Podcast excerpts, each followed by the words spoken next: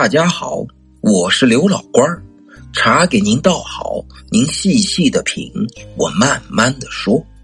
咱们书接上文，少年子弟江湖老，转眼之间三十年过去了。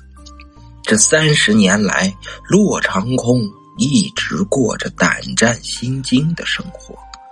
一方面，他要寻找司马青烟；另一方面，他还担心霍敬水或者朝廷的捕快追捕到自己。三十年的流浪岁月里，骆长空和他的兄弟们隐姓埋名。从来不敢在一个地方停留太久。他们当过护院，跑过码头，做过苦力，甚至还沦落当过乞丐，可谓是尝尽了人世间的冷暖辛酸。有些兄弟已经老死，病死在异地他乡，不过剩下的兄弟们却仍是痴心不改。坚持跟着骆长空到处打听司马青烟的下落。功夫不负有心人，这一年腊月，骆长空的一个兄弟终于从一位江湖客嘴里打听到了一个令人兴奋的好消息：潜藏了三十年的司马青烟。终于露出了他的狐狸尾巴。据那位江湖客说，司马青烟要在正月十五那天，带着他的夫人与家眷回乡祭祖。刚听到这个消息时，骆长空激动的老泪纵横，一时间百感交集。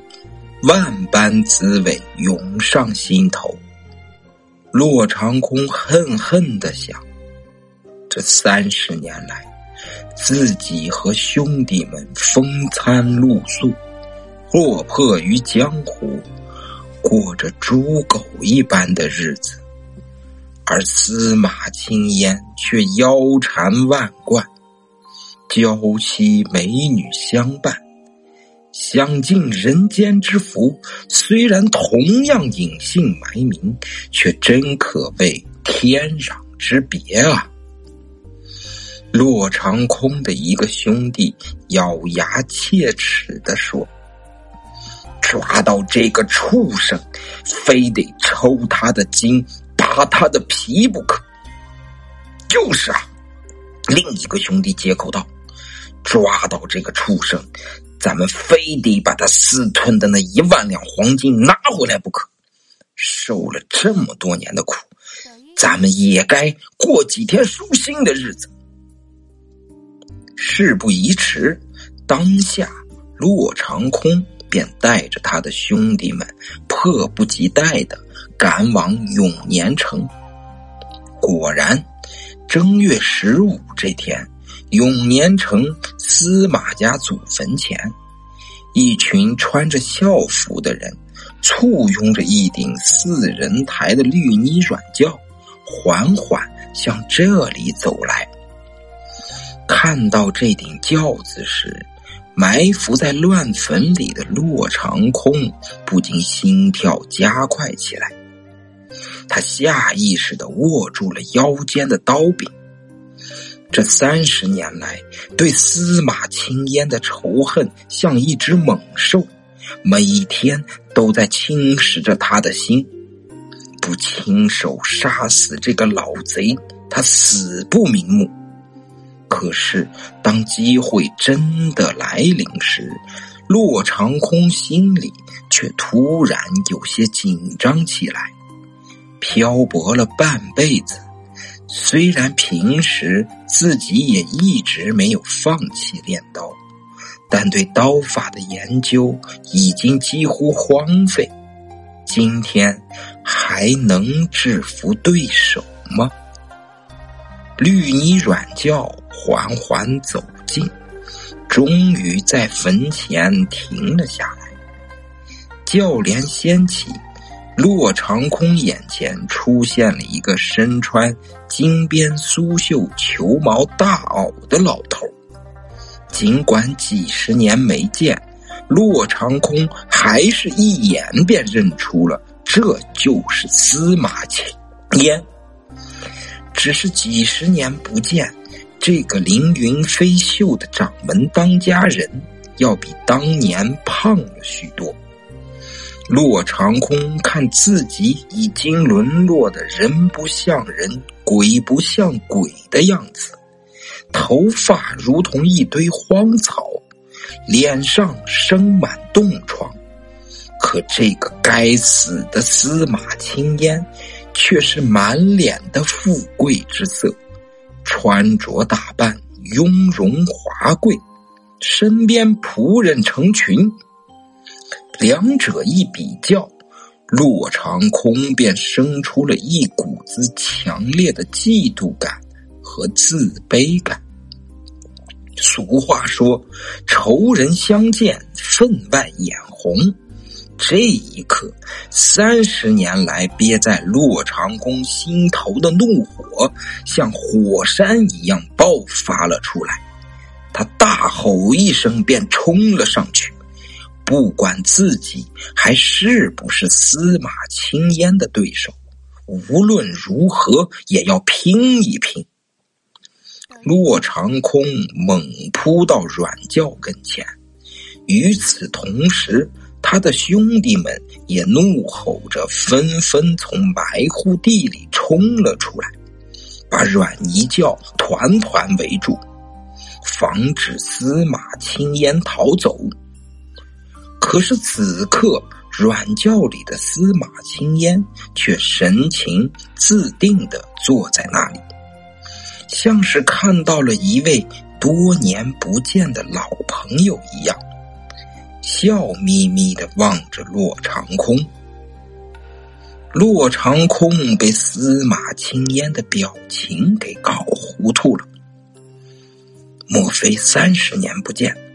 他已练成了绝世武功，莫非他对打败自己早已成竹在胸？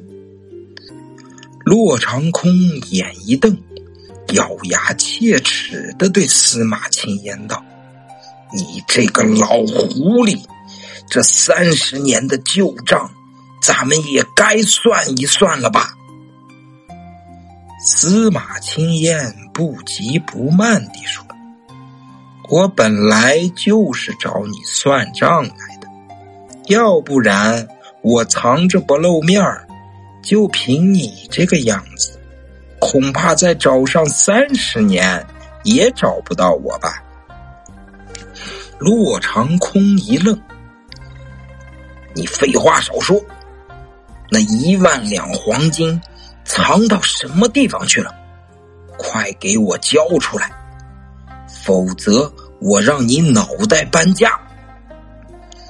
骆长空边说边晃了晃手中的落花刀。司马青烟鼻子里哼了一声，说：“黄金，你永远也见不到了。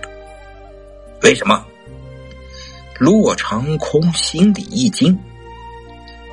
不瞒你说，那一万两黄金。已经被我用的差不多了，最后剩下的那点儿，也被我今天用来雇这顶轿子和这些仆人了。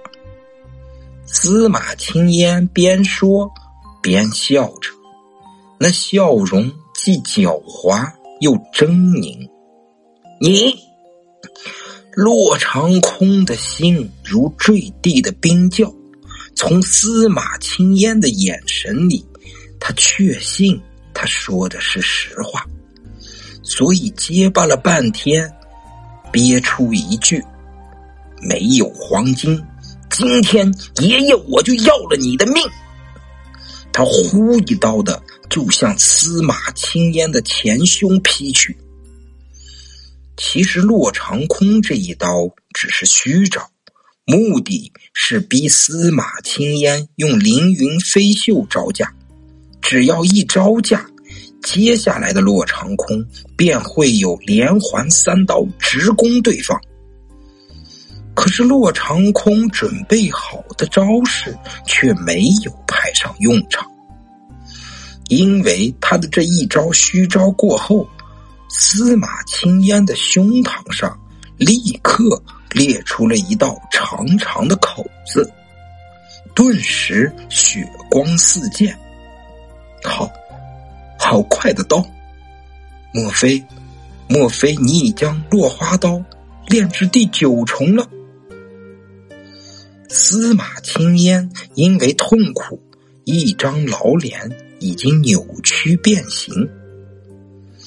骆长空愣住，他也不明白今天的刀法为何突然威力剧增。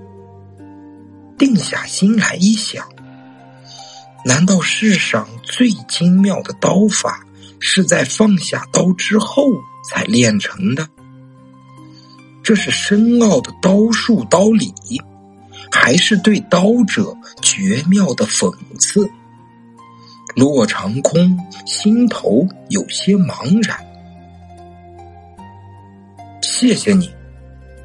就在骆长空茫然之际，司马青云却向他喃喃道：“天哪！我砍了他一刀，他却要谢谢我。”这是什么道理？骆长空更加茫然了。司马青云看着他，向他招招手。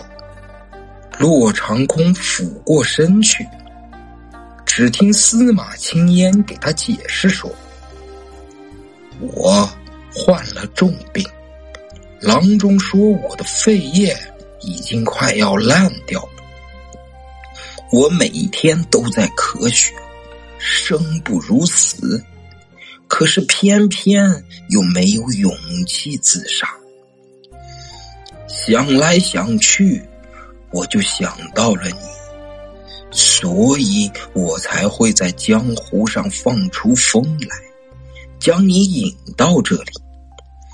如果我所料不错的话。破镜水也快要来了吧？你，你好狠毒！看着眼前司马青云那张因痛苦而扭曲的老脸，居然因得意而闪出一丝残忍的笑容。洛长空立刻从茫然的情绪中拔了出来。开始觉得浑身发冷，他两眼瞪着司马青烟：“你害得我们流落江湖三十年还不够，为什么连死都不肯放过我们？我当然不能放过你们。”司马青烟的眼睛里掠过一抹痛苦之色。咬牙说道：“因为我心里有恨。五十五年前，我刚刚才满八岁，那时候的我是多么单纯和善良，甚至在走路的时候，连只蚂蚁都不舍得踩死。可是……”你的师傅却毁了我一生。那一晚，当我父亲冰凉的尸体被师叔们抬回家时，就注定了我这一生只能在仇恨中度过。你错了，洛长空辩解说。听我师傅说，你父亲不是死在他的刀下，而是死于霍静水父亲致命的一枪。你师傅这是在骗你！当年我父亲的凌云飞袖已经练到了前无古人的境界，你父亲和霍静水的父亲担心我们凌云飞秀门派从此天下无敌，所以才使出诡计，约我父亲喝酒，说是各门派之间要化干戈为玉帛，从此不再争斗。我父亲轻信了你师父的鬼话，才。司马青烟说到这里时，情绪一激动，血又从伤口处翻涌而出，一股深邃的无奈瞬间笼罩着司马青云的全身。这一刻。笼罩在他心头三十年的仇恨，化成了一片惘然。这是一盘棋，一盘死棋。你和我，还有霍进水，生来就是一枚棋子。